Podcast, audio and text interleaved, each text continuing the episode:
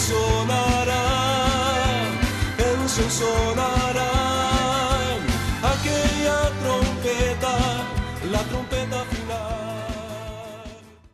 La Iglesia de Cristo de los Ministerios Llamada Final en Phoenix, Arizona, presenta su programa Llamada Final.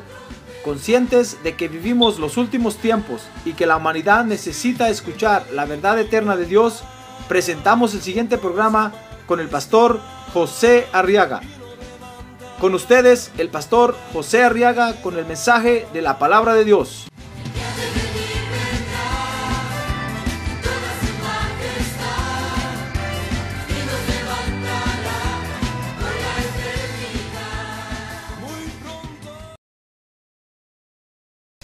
Muy bien, en el libro de Primera de Corintios, en la primera carta del apóstol Pablo a los Corintios, vamos a buscar el capítulo número 10 y vamos a leer entonces el verso número 23. Gloria a Dios. Dice la palabra de Dios entonces, 1 Corintios 10, 23, todo es lícito pero no todo es de provecho. Todo es lícito, pero no todo edifica.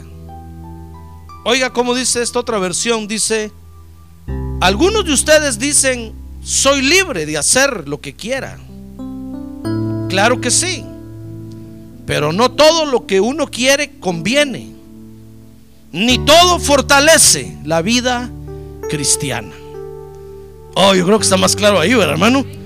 ¿Le gustó esa versión? Fíjese que dice, algunos de ustedes dicen, soy libre de hacer lo que quiera. Claro que sí. Pero no todo lo que uno quiere conviene. Ni todo fortalece la vida cristiana. Amén. Amén. Oremos por estas peticiones. A ver, Padre, ahora te presentamos nuestras peticiones, Señor, y las levantamos hasta tu trono de gracia, Padre, y te pedimos que tengas misericordia una vez más. Señor, extiende tu mano, por favor. Necesitamos tu sanidad, necesitamos tu provisión, necesitamos tu restauración. Necesitamos, Señor, todo lo que viene de ti. Somos necesitados de ti, Señor. Mira estas peticiones, por favor, y atiéndelas. Por favor, responde cada una de ellas. Y Actúa, oh Dios, en nuestro beneficio. Todo lo que nos convenga y nos ayude para buscarte a ti, oh Dios, sea hecho para gloria de tu nombre. Ten misericordia. También recibe las acciones de gracias que están aquí escritas, Señor. Porque tuya es la honra y la gloria. Gracias, Padre, en el nombre de Jesús. Amén y amén. Muy bien, siéntense, hermanos, por favor. Gloria a Dios. Muy bien. Fíjese que con estas palabras, hermano, el apóstol Pablo nos enseña aquí en esta carta a los Corintios que hay otra cosa muy importante que influye en la vida de los creyentes. Mire, estas cosas que hemos estado estudiando que influyen en la vida de los creyentes son las tal vez las cosas más peligrosas de las que nosotros nos debemos de cuidar, hermano. Porque son de una influencia terrible en la vida de los creyentes. Y aquí en el verso 23, capítulo 10, primera de Corintios, el apóstol Pablo, fíjese, está delineando o está definiendo este otro elemento que nos, que nos influencia y que lo, que nos influencia, hermano, es la cultura. A ver, ya conmigo, la cultura. A ver, más la cultura. La cultura, fíjese que cada uno de nosotros tuvimos antes de venir a Cristo. Mire cómo es de, de influyente la cultura, hermano. Toda la cultura que se mueve, que se mueve en el mundo, porque entre todas las formas de vivir, fíjese hermano, nosotros tenemos que buscar, dice el verso 23, capítulo 10, lo que, lo que, nos, lo que nos aprovecha o lo que nos es de provecho. Y dice el verso 23 que debemos de buscar entre todas las formas de vivir que tenemos lo que edifica. Hay dos cosas muy importantes que tenemos que buscar, dice el verso 23. Lo que es de provecho para nosotros y lo que nos edifica. Eso es lo que tenemos que buscar. Bueno, cultura, dice el diccionario, fíjese, es figura de desarrollo intelectual o artístico. ¿Comprende? Ah, no, usted no comprende, hermano, no está aquí. A ver, un poco más de volumen aquí, por favor, hermano. Tal vez no me oye bien. A ver, cultura. Oiga lo que es cultura. Es figura de desarrollo intelectual o artístico. También es sinónimo de civilización. Y es la acción, fíjese, de cultivar las letras, las ciencias, etcétera, etcétera. O sea que cuando una persona es culta, lo que le están diciendo es que está muy bien desarrollado en las ciencias y las letras. O, lo que le está diciendo es que está muy civilizado, que ha salido de la, de la, de la bajeza en la que anda la humanidad y se ha elevado en conocimiento y se ha desarrollado. Eso es una persona culta. Pues, pues los corintios, fíjese hermano, tenían una cultura muy especial porque resulta que Corinto era un puerto del Asia Menor. No preparé un mapa ahora aquí para ponérselos, pero imagínese usted el Asia Menor, hermano. Por ahí donde está Grecia ahorita y Turquía, toda esa área de ahí, era antes se llamaba el Asia Menor. Y fíjese que era un puerto que servía para conectar el comercio entre Italia y el Asia Menor. O sea que era un puerto muy importante, de mucho movimiento fluvial, marítimo. Había un comercio terrible y muy importante en esa área. Y entonces debido a eso, fíjese que era, era poblada por gente de diferentes culturas. Como que se parece a United States of America, ¿verdad? Donde habemos gentes de todos los lugares, hermano. De todas las culturas. Culturas altas, culturas bajas, culturas medias, culturas más bajas que las bajas y culturas más altas que las altas. De todos los lugares y de todos tamaños y de todos niveles. Así era Corinto. Entonces, toda esa gama de culturas o de diferentes culturas que habían ahí influenciaban a los creyentes, es decir, los creyentes, fíjese, tendían o, tenían diferentes desarrollos intelectuales y costumbres. Y debido, y debido a eso, entonces, la cultura los influenciaba, los afectaba en su forma de vivir y en su forma de ser. Porque resultaban mezclando su, preparación y su desarrollo dentro del Evangelio. Y ese fue el problema, todo el problema que tuvo la iglesia de Corinto.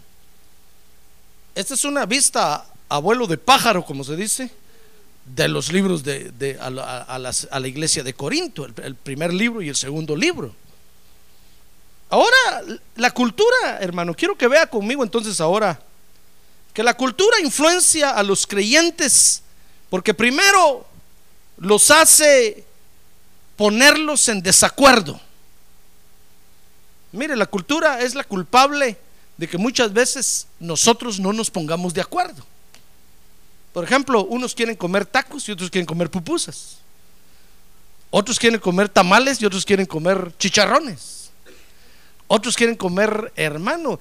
Y eso muchas veces trae desacuerdos entre nosotros, ¿se da cuenta? por culpa de las culturas, hermano. Y resulta que, que alguien que está acostumbrado a comer tacos se, se casa con alguien que está acostumbrada a cocinar solo frijoles negros. Y se casan y empiezan a chocar por culpa de los tacos y los frijoles. Por culpa de los burritos y de los plátanos fritos.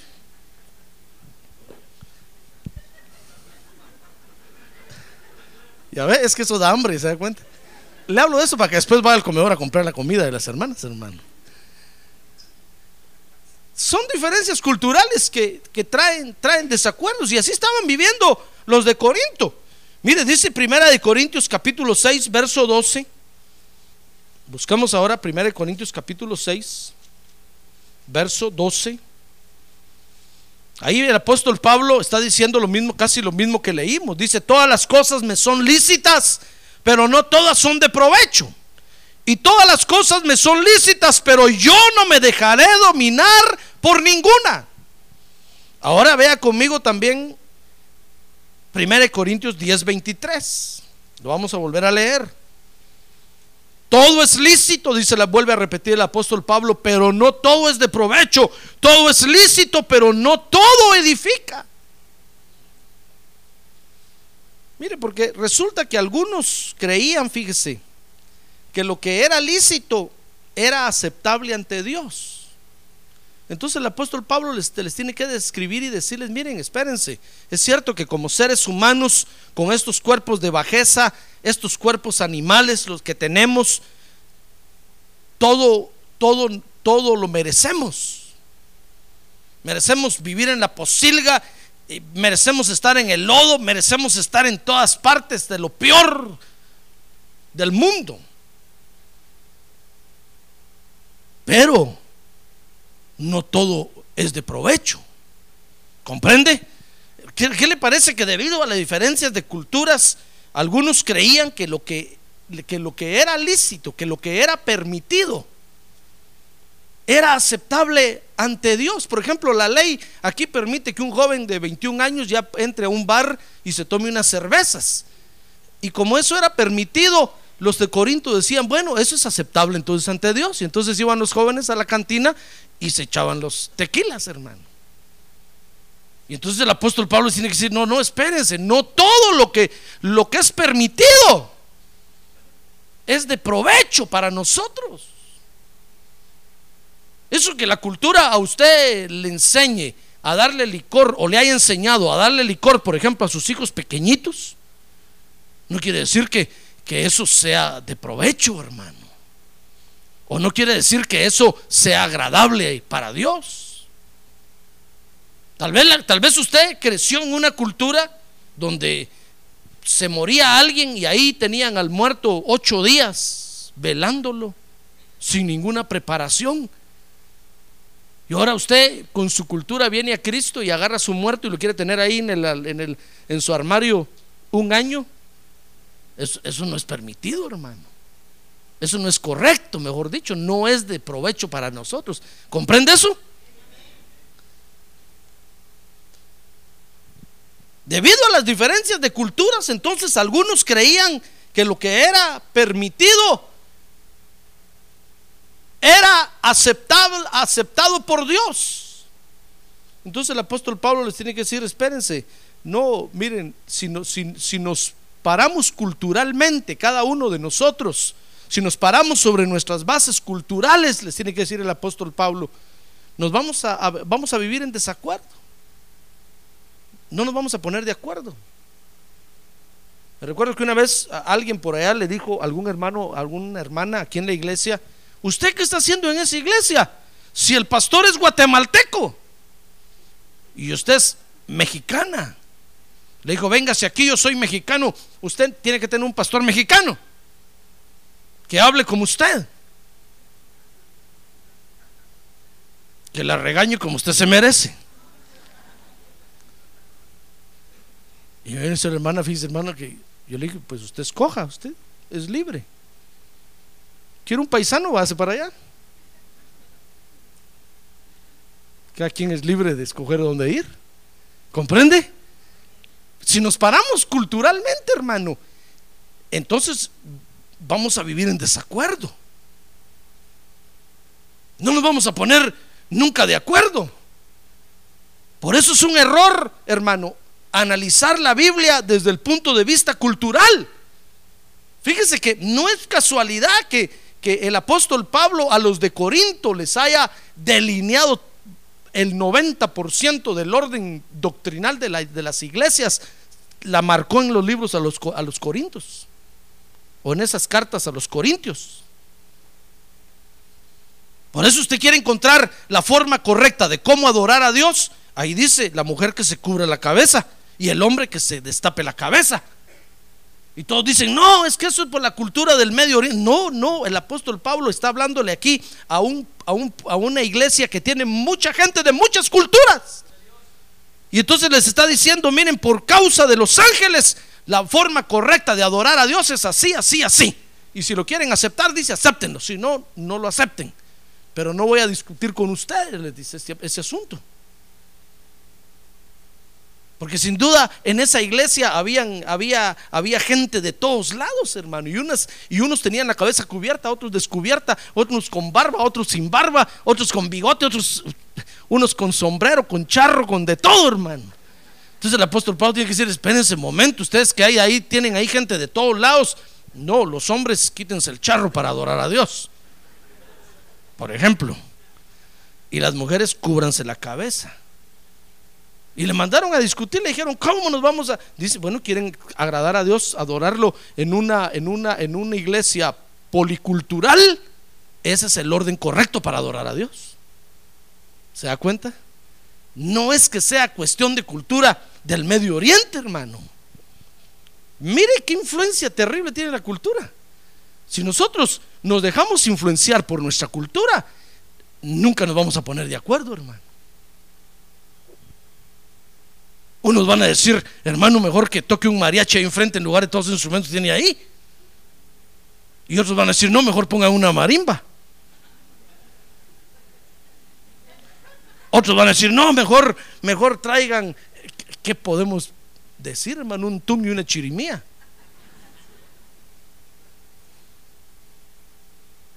Cada quien va a pedir sus instrumentos. No, no, no, no, es que no es como nosotros hayamos aprendido en nuestra cultura, hermano,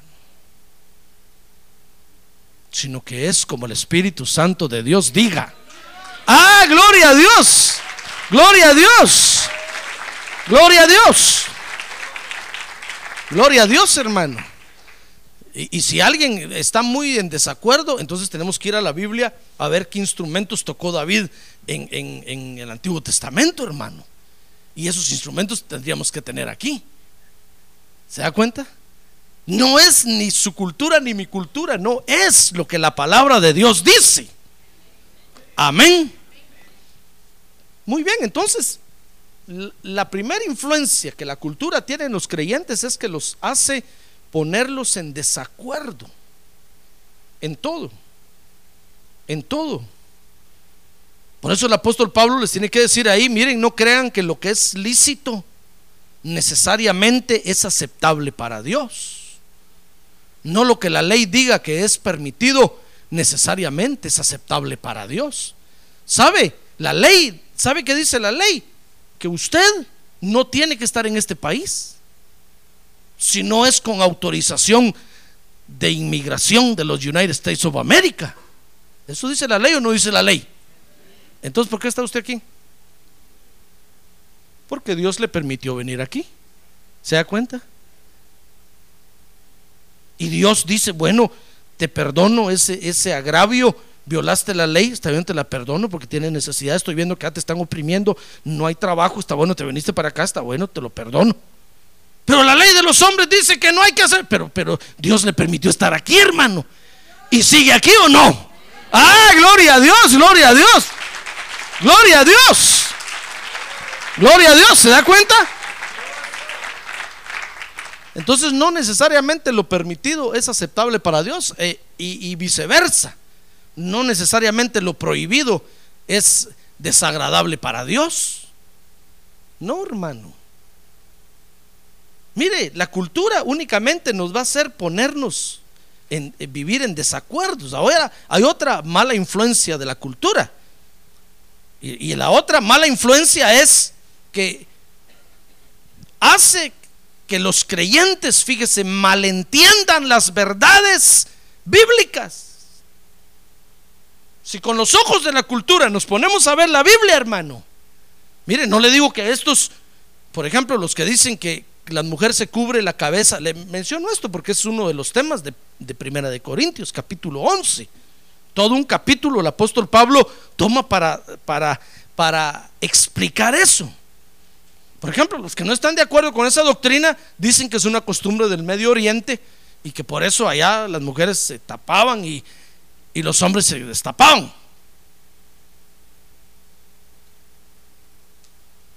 Pero si nos ponemos a ver culturalmente la Biblia, hermano, tendríamos que quitar muchos capítulos de la Biblia. Tenía en más, libros enteros tendríamos que quitar, hermano. Porque diríamos, usted diría, por ejemplo, que es mexicano, diría, yo soy puro mexicano, no, esto no, no, no va conmigo. Yo diría, yo soy puro guatemalteco, esto tampoco. A mí, yo puro guatemalteco, no me gusta danzar, me gusta bailar el son. Así dice el canto. Entonces yo no tendría que danzar como Israel, sino bailar el son, con las manos aquí atrás. Entonces tendría que quitar todo lo que David dijo, todo y arrancar un montón de no podemos ver la Biblia culturalmente porque malinterpretamos las verdades cristianas. Mire, por ejemplo, 1 Corintios 15, 12. Mire hasta qué extremo habían llegado estos de Corinto, hermano. Yo creo que cuando el apóstol Pablo escribió esta carta, hermano, le escribió porque era el colmo de lo, de, lo que estos corintios estaban haciendo. Primero Corintios capítulo 15 dice el verso número 12, ahora bien, si se predica que Cristo ha resucitado de entre los muertos, ¿cree usted que Jesús resucitó de entre los muertos, verdad? Mire, ahora que estamos en Semana Santa, hermano. ¿Cree usted que Jesús resucitó de entre los muertos? Muy bien. Pero sabe, los de Corinto ya no lo creían. Mire, Pablo le dice ahí, si se predica que Cristo ha resucitado de entre los muertos, ¿cómo dicen algunos entre ustedes que no hay resurrección de muertos? Mire, ¿qué le parece que debido a, las, diversas culturas habían comenzado a enseñar que los muertos no podían resucitar, que era imposible, media vez se habían muerto, se habían deshecho en la tierra y ya no podían resucitar con este mismo cuerpo, como dice la Biblia. Les parecía imposible culturalmente hablando que este cuerpo se pueda volver a integrar de la tierra, hermano. ¿Sabe usted que con este cuerpo vamos a resucitar, verdad? Bueno, los que vayan a morir. Con este mismo cuerpo van a resucitar. Eso quiere decir que si su cuerpo se ha desintegrado, los gusanos se lo han comido ya, los gusanos lo van a tener que devolver. Y se le va a tener que volver a formar todo su cuerpo a la orden que el Señor dé. Y usted se va a levantar de la tumba, hermano. Tal vez con unas cuantas libras de menos. Ah, pero resucitado para gloria de Dios. Ah, gloria a Dios. Gloria a Dios. Así es que los que, han, eh, los que hemos enterrado a parientes creyentes que han muerto, los vamos a volver a ver, hermano. Salir de las tumbas. Y dice la Biblia que cuando el Señor venga a las nubes, los muertos van a resucitar primero y van a ser los primeros que vamos a ver, hermano. Antes de subir a las nubes con el Señor, vamos a poder hablar con ellos. Y usted va a decir, abuelo, resucitó. Y el abuelo va a decir, yes, no sé cómo se dice nieto en inglés. Sí, mi nieto ya resucité, es porque Jesús ya está en las nubes. Vamos al encuentro con Él. Y nos vamos a reunir todos y vamos a subir al encuentro con el Señor. Ah, qué glorioso va a ser ese día, hermano. Ah, gloria a Dios. Gloria a Dios. Pues, ¿qué le parece que los de Corinto estaban enseñando ya que, que los muertos no iban a resucitar? Pero es que era por las diferentes creencias culturales, hermano. Mire, si usted viene de una cultura donde, donde le enseñaron que venimos del chango,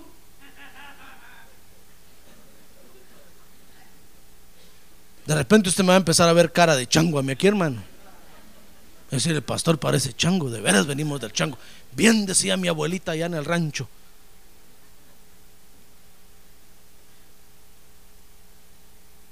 y va a empezar a anular lo que dice el Génesis, que fue Dios el que creó al hombre a su imagen y semejanza, hermano. ¿Y qué hacemos con ese capítulo de la Biblia? ¿Lo arrancamos? Si usted viene a una cultura donde le enseñaron, hermano, ¿qué, qué, qué puedo decirle yo? Que alguien se muere y que después va a venir a la vida en una, va a volver a la vida en una cucaracha. o en un toro, o en una vaca, o en un sopilote, o en un burrito. No se lo va a comer.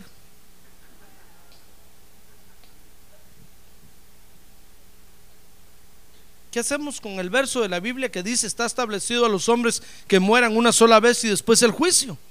¿Lo arrancamos de ahí? ¿Comprende?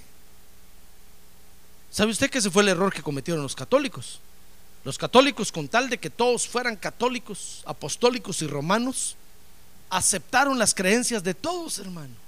Y alguien decía, llegaba un brujo ahí con todas sus brujerías. Yo, yo quiero ser católico, pero si me aceptan con toda mi brujería, pase adelante, brujo, haga las brujerías de este lado. Y ahí se ponía a hacer las brujerías. Otro decía, yo, yo soy católico, pero si aceptan que yo que tengo tal creencia, yo soy católico, pero si me aceptan soy ateo, pase adelante, don ateo. Siéntese ahí también usted. Y empezaron a mezclar todas las creencias. ¿Y qué le parece? Que ellos, todos esos, hicieron las doctrinas de los católicos, hermano. Por eso inventaron que María ah, también había ascendido al cielo. Inventaron la virginidad de María, pues después del nacimiento de Jesús inventaron, hicieron unas doctrinas terribles, hermano. Hicieron la doctrina de la, de la consustanciación, del pan y el vino. Hicieron unas una cosas horribles de la doctrina, hermano. Pero cuando el apóstol Pablo está viendo eso, que eso está sucediendo en la iglesia de Corinto, que ahora es la iglesia en Phoenix, Arizona, llamada final. A ver, dígale, usted hermano, Usted que viene de una cultura diferente a la mía, dígale. Unos dicen, son las ocho, y otros dicen, son las ocho. Y nosotros decimos, son las ocho.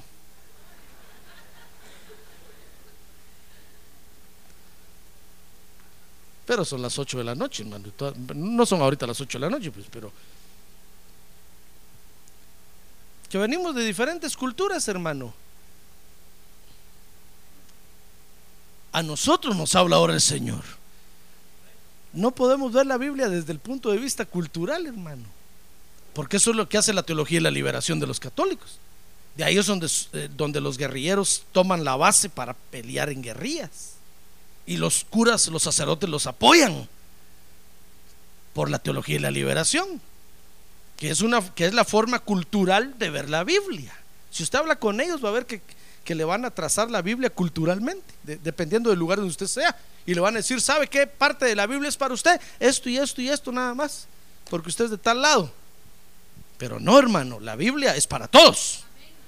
Altos, bajos, gordos, flacos. Para todos. A ver, diga, la Biblia es para mí. Otra vez, la Biblia es para mí. Amén. Muy bien, entonces, fíjese que habían malinterpretado ya o malentendido la verdad de la resurrección, hermano. Mire, una esperanza gloriosa que todos los creyentes tenemos. Todos decimos, si algún día yo tengo que morir físicamente en esta tierra, yo sé que cuando el Señor venga voy a resucitar. ¿Es una esperanza gloriosa o no? Ah, gloria a Dios, es una esperanza gloriosa. Gloria a Dios. Gloria a Dios. Había otra verdad también, 1 Corintios 5, 5, 5, 1. Mire, 1 Corintios capítulo 5, verso 1. Dice ahí, en efecto, se oye que entre vosotros hay inmoralidad. Y una inmoralidad tal como no existe ni siquiera entre los gentiles. Al extremo de que alguno tiene la mujer de su padre a su madrastra. O sea que esta mujer era mujer del padre y del hijo. Mire qué inmoralidad. Y en la iglesia, hermano. Mire conmigo. Dice también 1 Corintios 6:15. ¿No sabéis que vuestros cuerpos son miembros de Cristo? ¿Tomaré acaso los miembros de Cristo y los haré miembros de una ramera? De ningún modo. ¿O no sabéis que el que se une a una ramera es un cuerpo con ella? Porque Él dice, los dos vendrán a ser una sola carne. Mire, ¿sabe, hermano? La influencia de la, de la cultura hace que los creyentes malentiendan las verdades bíblicas. Y cuando, cuando no entendemos las verdades bíblicas debido a nuestra cultura, aceptamos la inmoralidad sexual en la iglesia, hermano. Y vemos muy común que alguien tenga dos, tres mujeres dentro de la iglesia. Y todavía decimos, no es que pobrecito, es un garañón.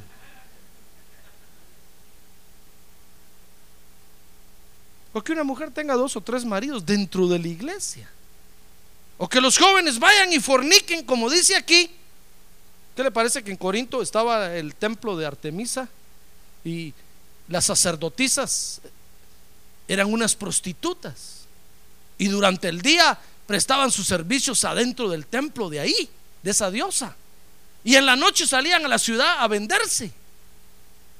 Y los creyentes de Corinto, dice el historiador, en la noche iban a buscar a esas mujeres, hermano.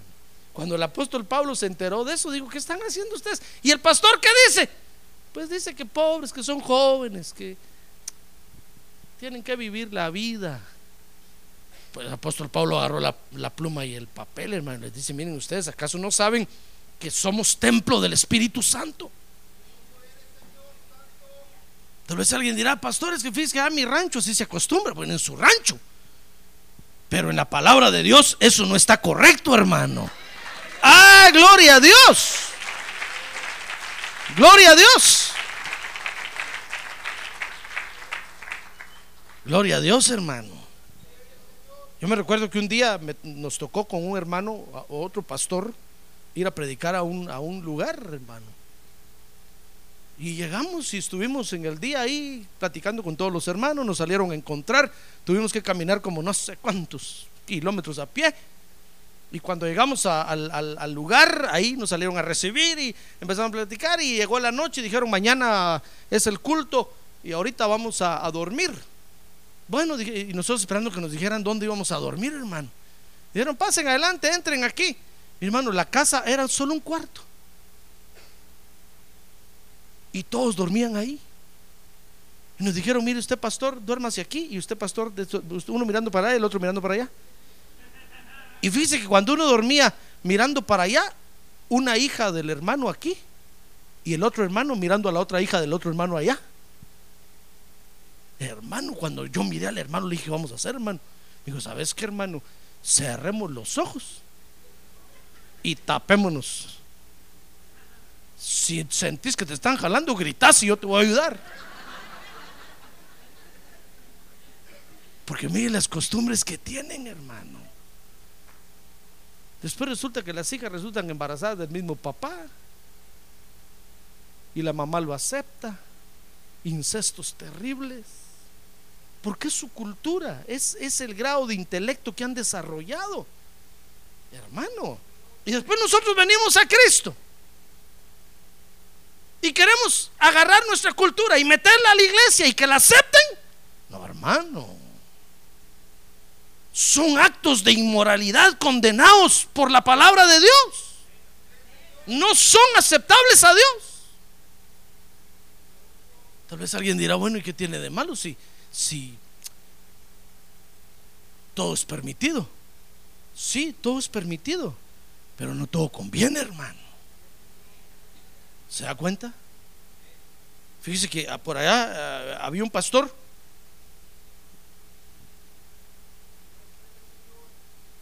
que tenía dos o tres mujeres. Y entonces cuando llegó el apóstol un día le dijo, lo paró y le dijo, bueno, ¿qué vas a hacer?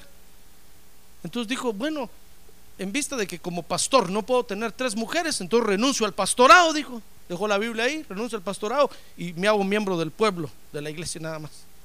¿Y por qué? Le preguntaron. Dijo, ah, porque, porque al pueblo no se le prohíbe que tenga dos o tres mujeres. Al, al, al obispo sí. Al pastor sí se le prohíbe que tenga dos o tres mujeres. En cambio a los miembros no. Como no se le prohíbe a los miembros, dijo, entonces voy a ser nada más miembro. Mire, hermano, no le digo que hay algunos que se quieren pasar de listos. Porque por su cultura malinterpretan las verdades bíblicas, hermano. Mire qué cosa terrible. Por eso no podemos ver culturalmente la Biblia, hermano. No podemos nosotros traer nuestro desarrollo humano o intelectual que hemos alcanzado, o de las ciencias y las letras, y meterlo a la iglesia. No, hermano. Aquí a la iglesia entra usted, entró usted cuando usted aceptó a Cristo como Salvador, entró usted solo, desnudo, delante de Dios. Y así lo recibió Dios, hermano. ¿Se da cuenta? Es más, cuando el hijo pródigo regresó de la posilga, ¿a dónde llegó? A la casa del padre. ¿Y quién ponía las reglas en la casa del padre? El padre, acuérdense que por eso se fue la primera vez. Pero cuando vio que allá afuera estaba feo el asunto, regresó otra vez a meterse bajo las reglas del padre. Amén. Muy bien. Entonces, hermano, se malentienden las verdades cristianas por culpa de la, de la cultura. En primer lugar, estos creían que Cristo no había resucitado. Después aceptan la inmoralidad sexual. Y 1 Corintios 6, capítulo 6, verso 1. ¿Qué le parece que, tenían la costumbre de llevar a juicio a los hermanos, hermano? mire qué cosas terribles. Dice ahí 6.1, ¿se atreve alguno de vosotros cuando tiene algo contra su prójimo a ir a juicio ante los incrédulos y no ante los santos? ¿O no sabéis que los santos han de juzgar al mundo?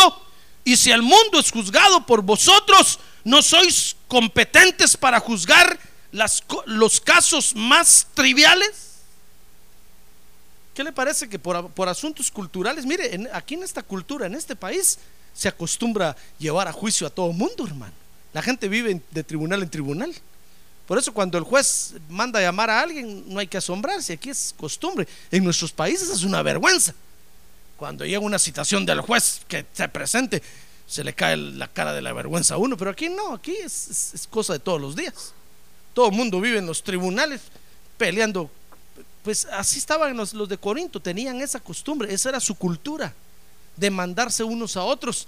Y en la iglesia estaban los hermanos demandándose unos a otros, hermano. Entonces el apóstol Pablo les tiene que escribir, tiene que decir, miren, ¿para qué van a los tribunales de los hombres? ¿Acaso no confían en los ministros que Dios les ha dado? Y si un hombre va a juzgar el caso allá, uno que no tiene a Dios, ¿acaso no lo puede juzgar mejor uno aquí que tiene a Dios? Ah, pero nosotros traemos un caso con el pastor para que lo juzgue, nos cae mal si, el pastor, si, no ganamos el caso, hermano. Ah, pero vamos allá con la policía, allá con el juez. Ahí sí bajamos la cabeza y decimos, ¿cómo no, señor juez? Le dice uno, usted es el culpable, usted violó la ley. ¿Cómo no, señor juez? Porque si dice lo contrario, le ponen las grillas que no se llaman esposas sino grías y lo meten al bote, que no se llama bote sino prisión. Pero ¿sabe usted que hay prisiones espirituales peores que las físicas? Si usted rechaza el veredicto del, del, juez, que es el pastor, y se va alegando y se va peleando, va a caer en una prisión espiritual. Y no va a salir de ahí hasta que pague el último centavo, hermano. Va a decir usted, prefiero mejor tener, estar allá en la Madison que en esta prisión donde caí espiritualmente. Pero tenían, tenían por cultura la costumbre de demandarse unos a otros. Y el apóstol Pablo entonces les tiene que decir, miren, por favor no tergiversen las verdades bíblicas. Dios les ha puesto ahí a ustedes un ministro que es un juez también. Si alguien tiene algo contra otro, tráigalo con él y que el ministro decida quién tiene la culpa y quién no. Y ustedes obedientemente acepten el veredicto. Pero como estamos acostumbrados a dar mordida, y si el pastor no acepta, se tergiversan las verdades cristianas por culpa de la cultura, hermano. Amén. También usted puede encontrar ahí, ahí en esta carta los de Corinto que eh, tenían la aceptación de los ídolos, la aceptación de la comida a los, a los sacrificados a los ídolos, el desorden en el matrimonio, el desorden en la Santa Cena, etcétera, etcétera. Habían torcido muchas verdades bíblicas. Por eso leer esta carta a los, a los, a los corintios, hermano, es un deleite, porque esto lo ordena uno y uno se da cuenta lo que realmente le agrada a Dios. A ver, pregúntale que tiene un lado, ¿usted quiere agradar a Dios, hermano?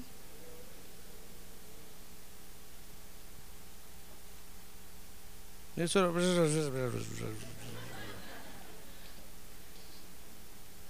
a poner el micrófono para ver qué dijo.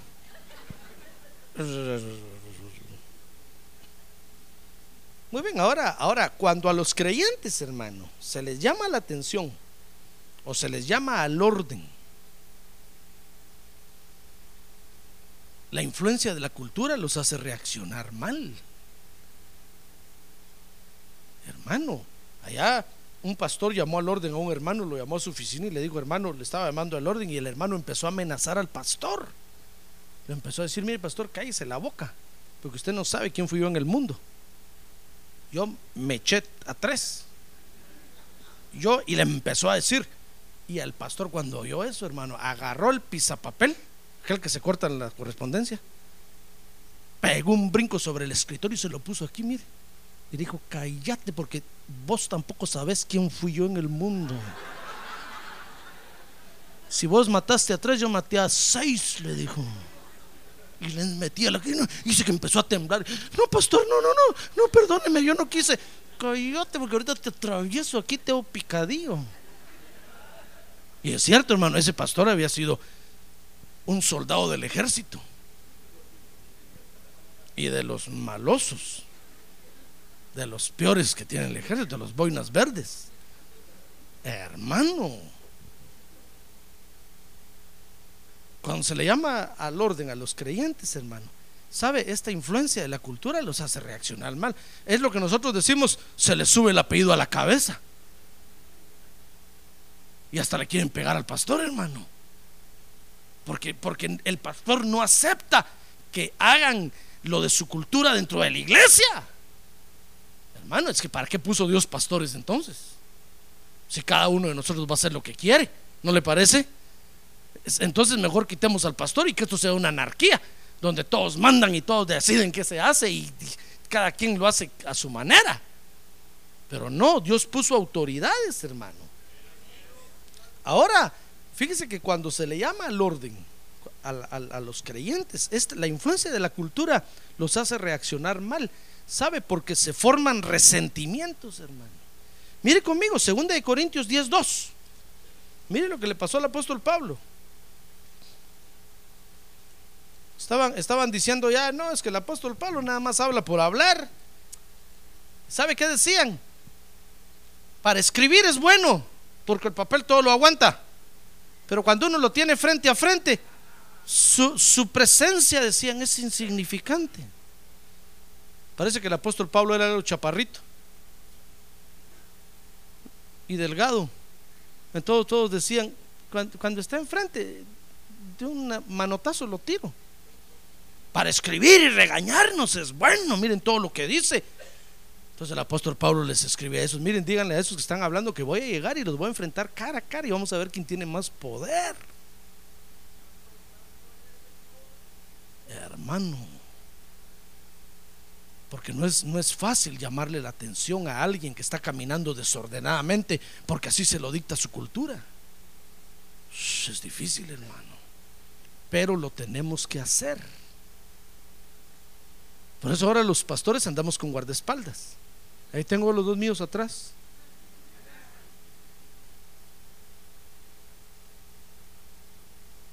Muy bien, vea conmigo. De Corintios 10.2 dice, ruego pues que cuando esté presente, está diciendo Pablo, voy a ir a verlos y, y les ruego que cuando esté ahí con ustedes no tenga que ser osado con la confianza con que me propongo proceder resueltamente contra algunos que nos consideran como si anduviéramos según la carne. Mire hermano, Porque es fácil pensar, fíjese que la iglesia está, está siendo dirigida por el pastor, o porque el pastor es muy culto, o porque el pastor es inculto, o, por- o- o- o porque el pastor tiene dinero, o porque no tiene dinero. Y todos dicen, no, es que la iglesia está así, porque el pastor, como él tiene mucho dinero, cree que todos tenemos mucho dinero. O porque el, o como el pastor es un pobre pelado, cree que nosotros no tenemos dinero. Y no es eso, hermano. Todos creen que la iglesia está siendo dirigida por el pastor de acuerdo a la cultura del pastor.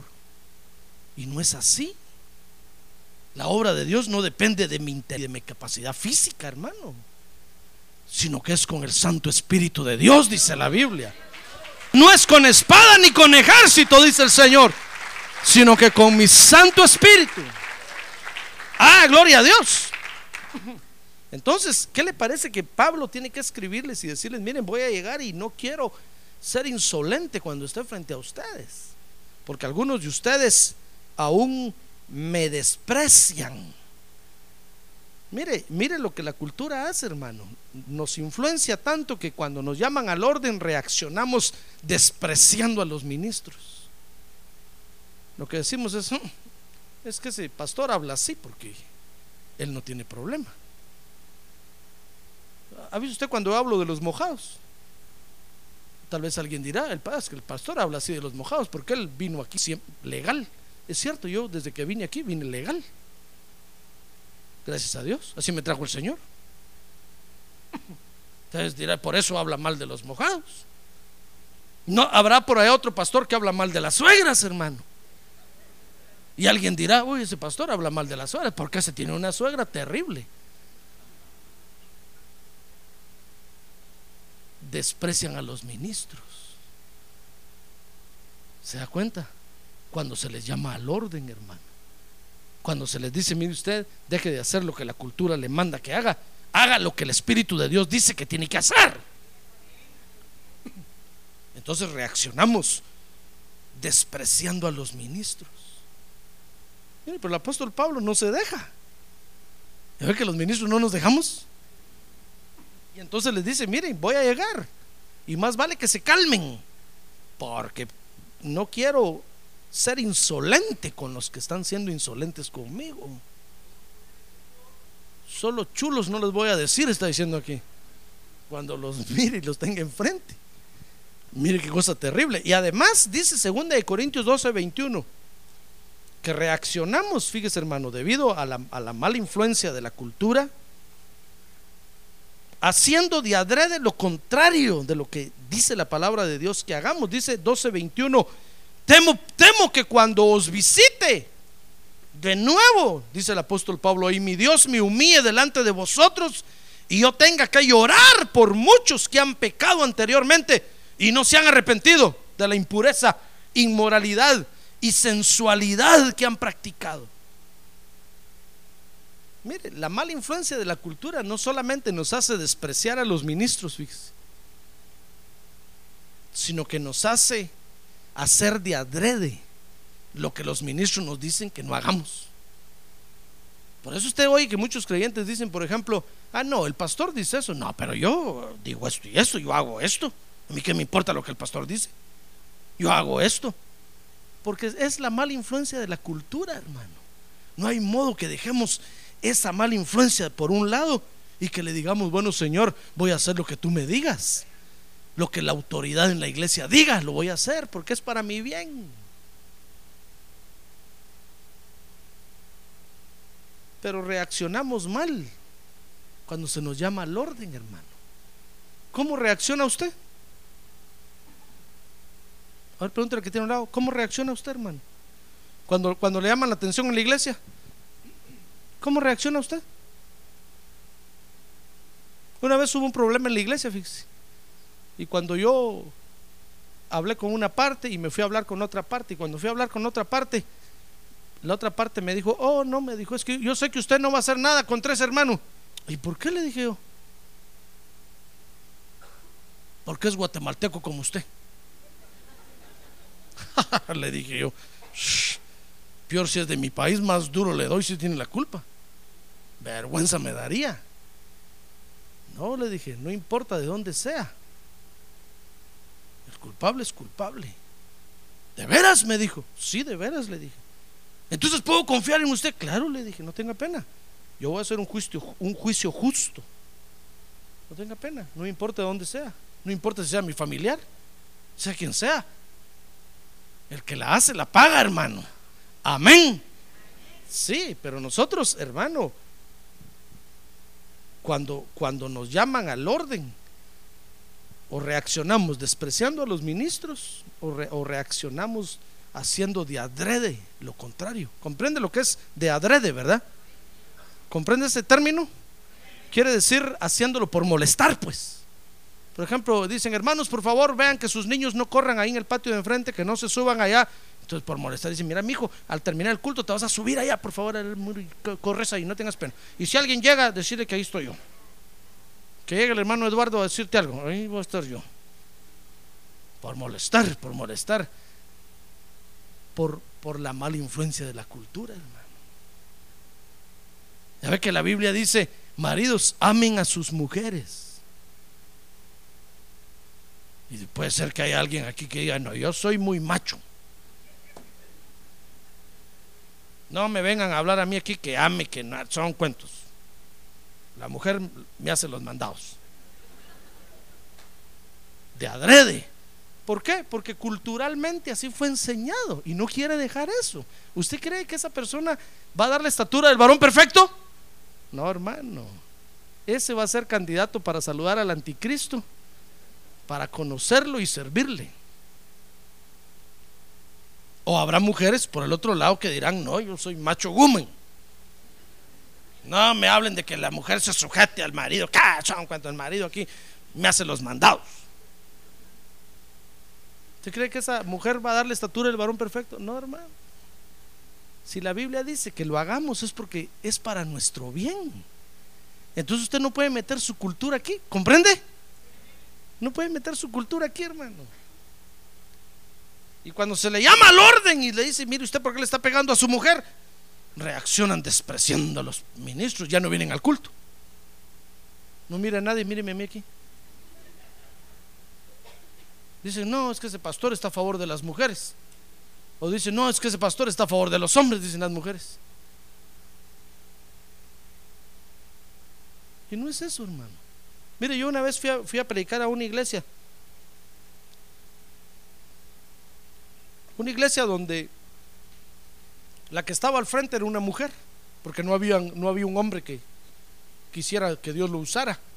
Entonces el apóstol delegó a la mujer temporalmente como una función eh, de delegación apostólica para que dirigiera la iglesia.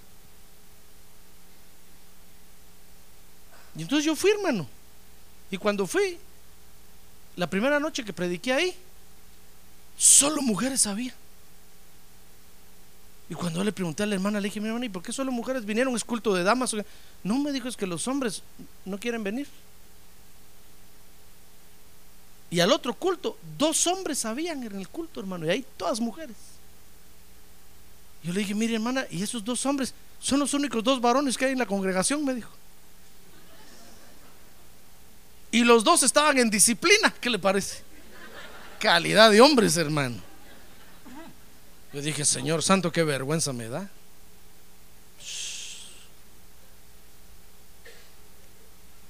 ¿Y qué le parece que cuando empecé a ministrar la iglesia me, me enteré que todas las mujeres eran divorciadas? Dije, oh, Señor, ¿qué está pasando aquí? ¿Estas están matando a los hombres o qué? ¿Con qué razón no vienen al culto? Entonces le dije, entonces, ¿qué si platicando con, con la hermana que estaba encargada de la iglesia, ella también era divorciada? Y entonces todas las mujeres divorciadas, hermano. Como que el requisito para asistir a esa iglesia era que se divorciara.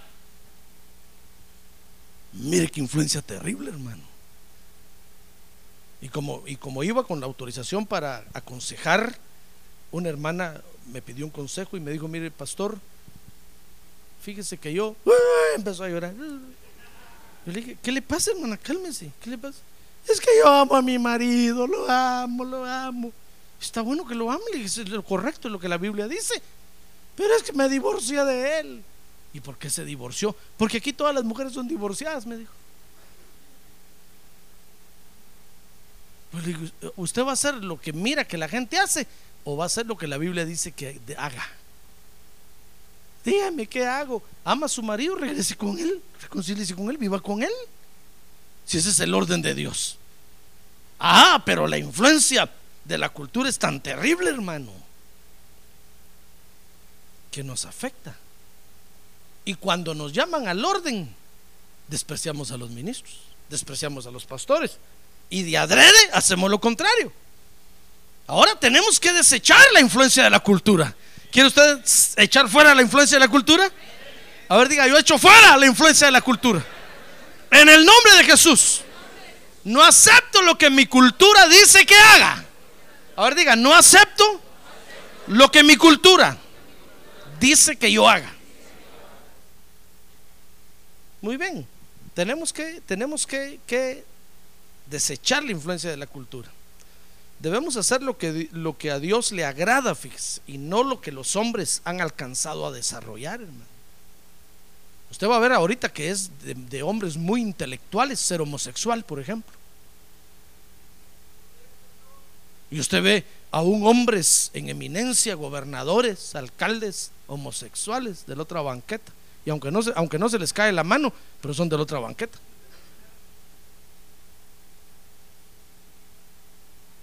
Y eso es cultura. El homosexualismo y el lesbianismo ahorita es algo cultural. Pero no es algo cultural. Va a preguntarle a, todos esos cultos ustedes si ven a los borrachos como algo cultural. Si ven a los, a los drogadictos como, como algo cultural, a eso no lo ven como algo cultural. Dicen el borracho está enfermo, el drogadicto está vicioso. Pues los homosexuales también están, están peor, viciosos y enfermos, endemoniados, necesitan ser liberados, hermano. Están peor que los otros, un borracho todavía está mejor. Entonces, entonces no, no debemos hacer lo que la cultura diga, hermano. No, debemos hacer lo que Dios dice que hagamos, porque eso le agrada a Dios. Pero los hombres han, han llegado a desarrollar una serie de cosas feas, hermano.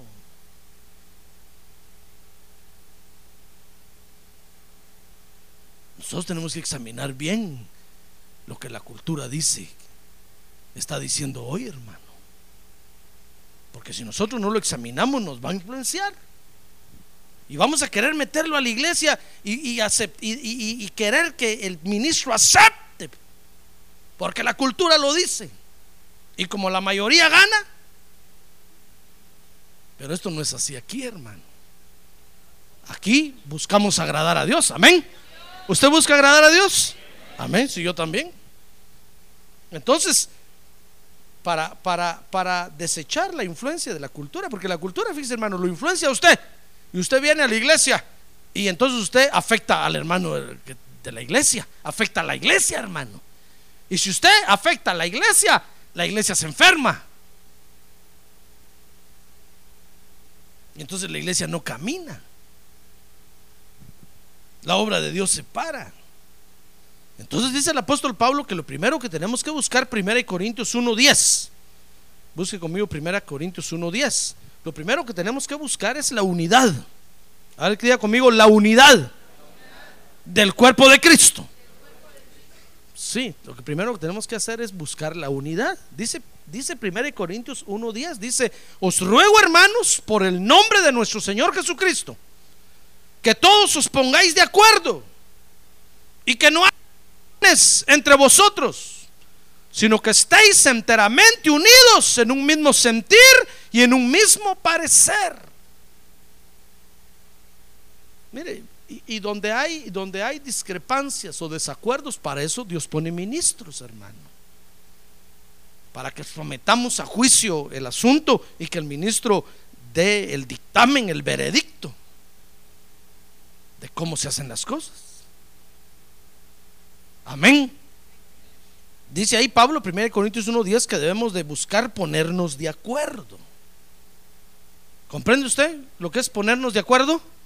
Ponernos de acuerdo. Mire, la otra vez estudiamos en la, en la escuela dominical eh, de, de mutuo acuerdo, un tema llamado de mutuo acuerdo. Qué interesante estuvo, lástima que usted no vino.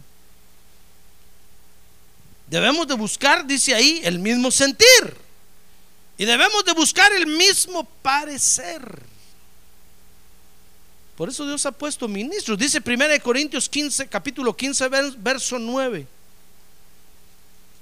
Que para, para deshacer la influencia de la cultura, no solamente debemos de buscar la unidad en el espíritu, sino que dice 1 Corintios 15, 9, que debemos de confiar en, la, en que la gracia de Dios nos va a transformar, hermano. Dice ahí, porque yo soy el más insignificante de los apóstoles, está diciendo Pablo ahí.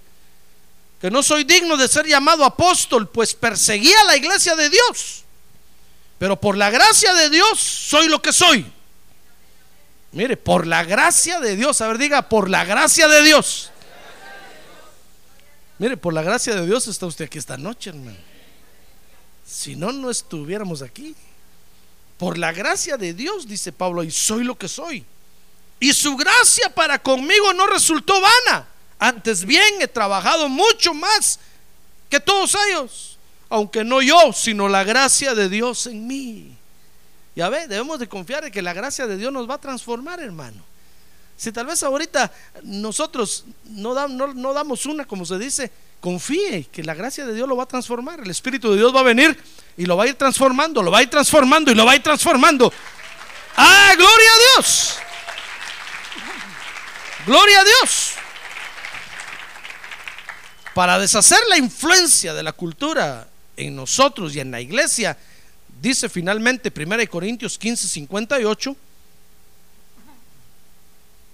debemos afirmarnos y permanecer sabiendo que el trabajo en el Señor no es en vano.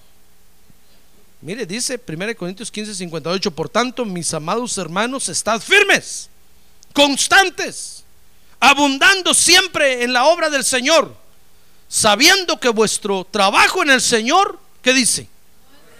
No es en vano. Lo que usted hace para el Señor no está perdido, hermano. Mire qué buena noticia le traigo esta, esta noche. Todo lo que usted hace para el Señor no está perdido. No está perdido, hermano. Yo me recuerdo cuando, cuando en un tiempo de mi vida eh, estuve trabajando en, en determinado lugar con mi familia,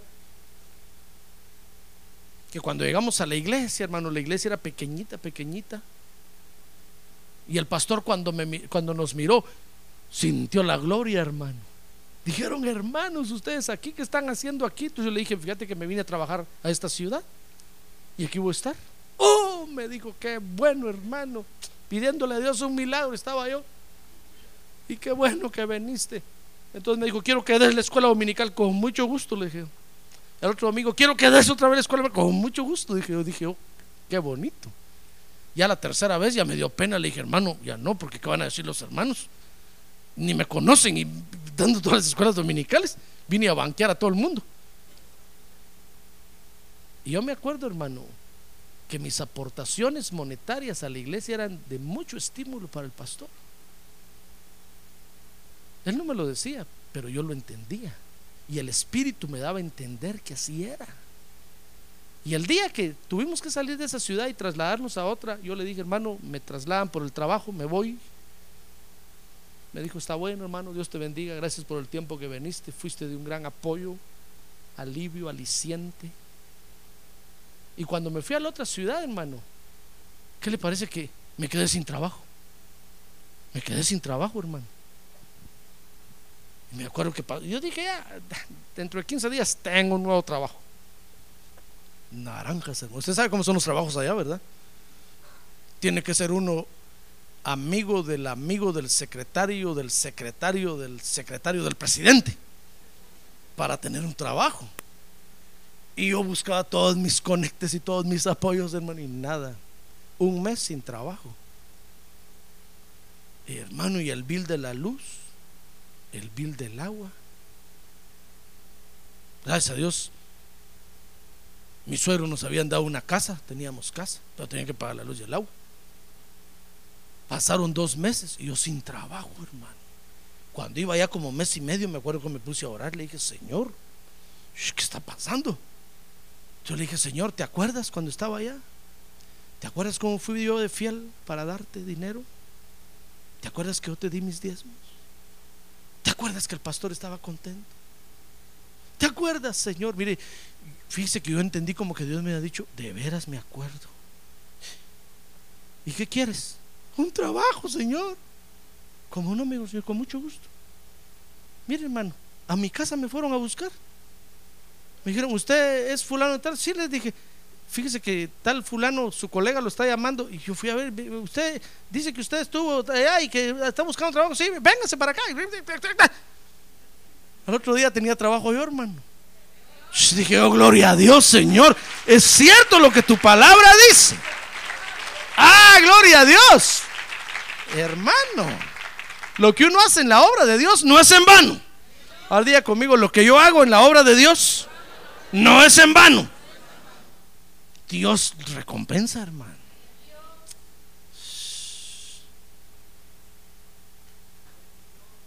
Y me dieron trabajo en esa ciudad. Podía ir yo a mi iglesia, participar en mi iglesia. Hermano, porque lo que se hace en la obra de Dios no es en vano. Entonces, para desechar la influencia de la cultura, hermano, primero tenemos que buscar la unidad. ¿Va a buscar usted la unidad?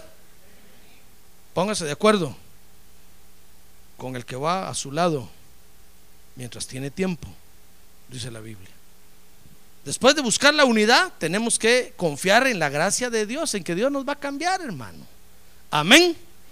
Sí, tal vez ahorita le parece el hermano que tiene a un lado así mero testarudo y necio. Confía en Dios, Dios lo va a cambiar, hermano. A ver, dígale, hermano, yo confío en que Dios lo va a cambiar. a ver, dígame a mí, pastor, yo confío en que Dios lo va a cambiar. Dígame. Yo necesito que Dios me cambie, hermano. A ver, dígame, pastor, yo confío en que Dios lo va a cambiar. Yo también confío en que Dios los va a cambiar a todos juntos ustedes, hermano. Para mi reposo.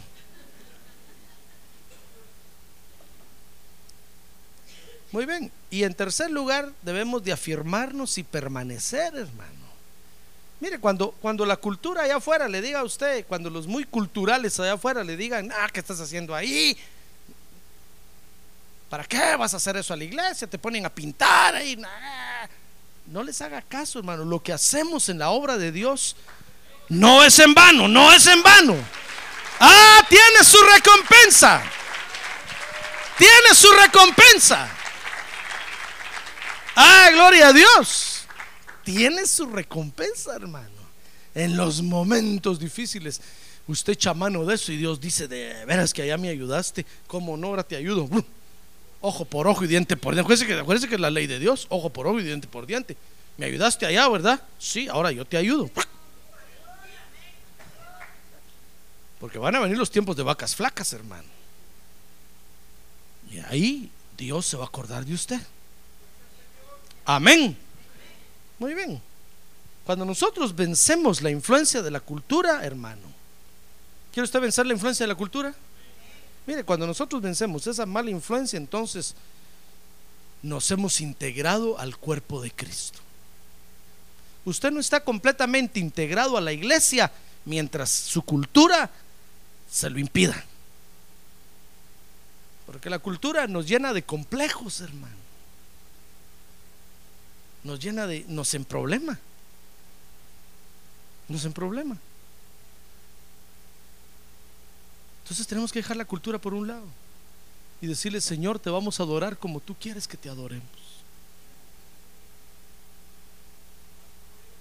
Amén.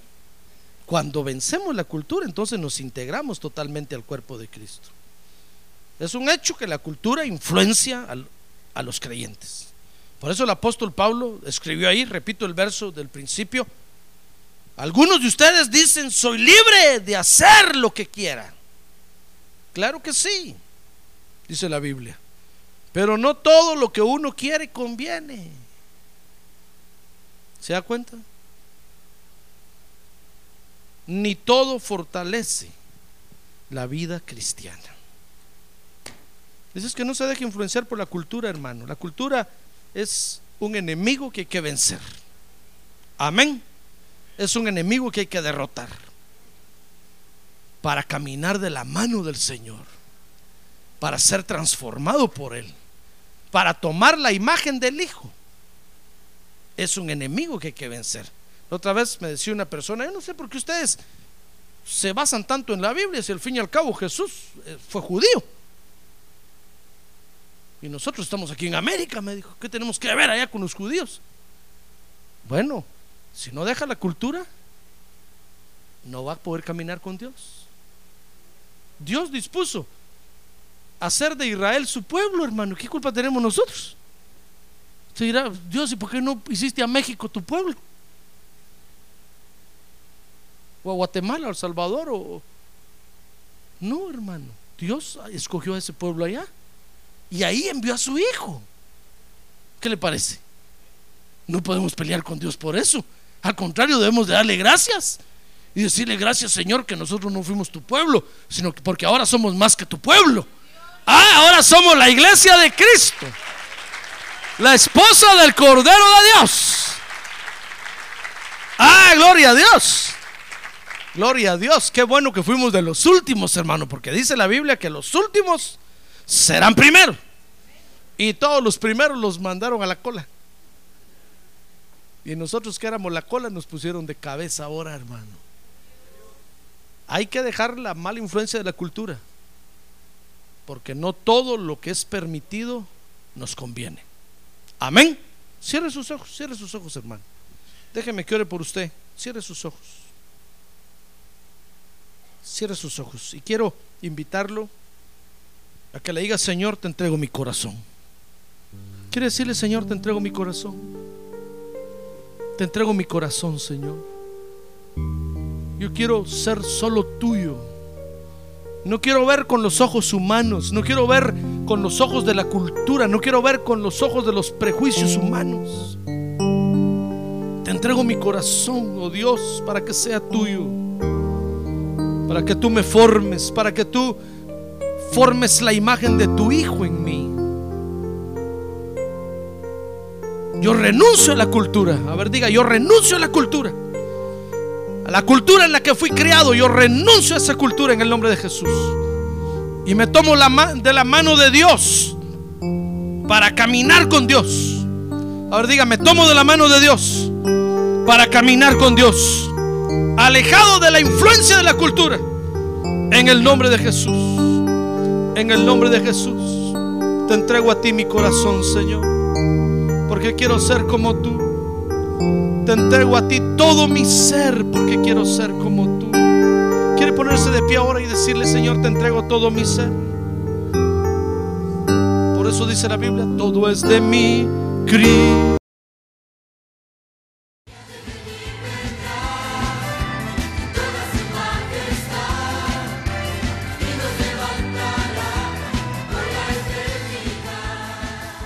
La Iglesia de Cristo de los Ministerios Llamada Final en Phoenix, Arizona, cumpliendo con la comisión de Joel 2.1, presentó su programa Llamada Final. Esperamos que nos vuelva a sintonizar la próxima semana a la misma hora por esta emisora. Los invitamos a nuestras reuniones en el 6023 Norte 71 Drive, esquina con Bethany Home Road. Para mayor información puede llamarnos al 623 934 1259 o visitarnos en la internet al www.llamadafinalphoenix.com.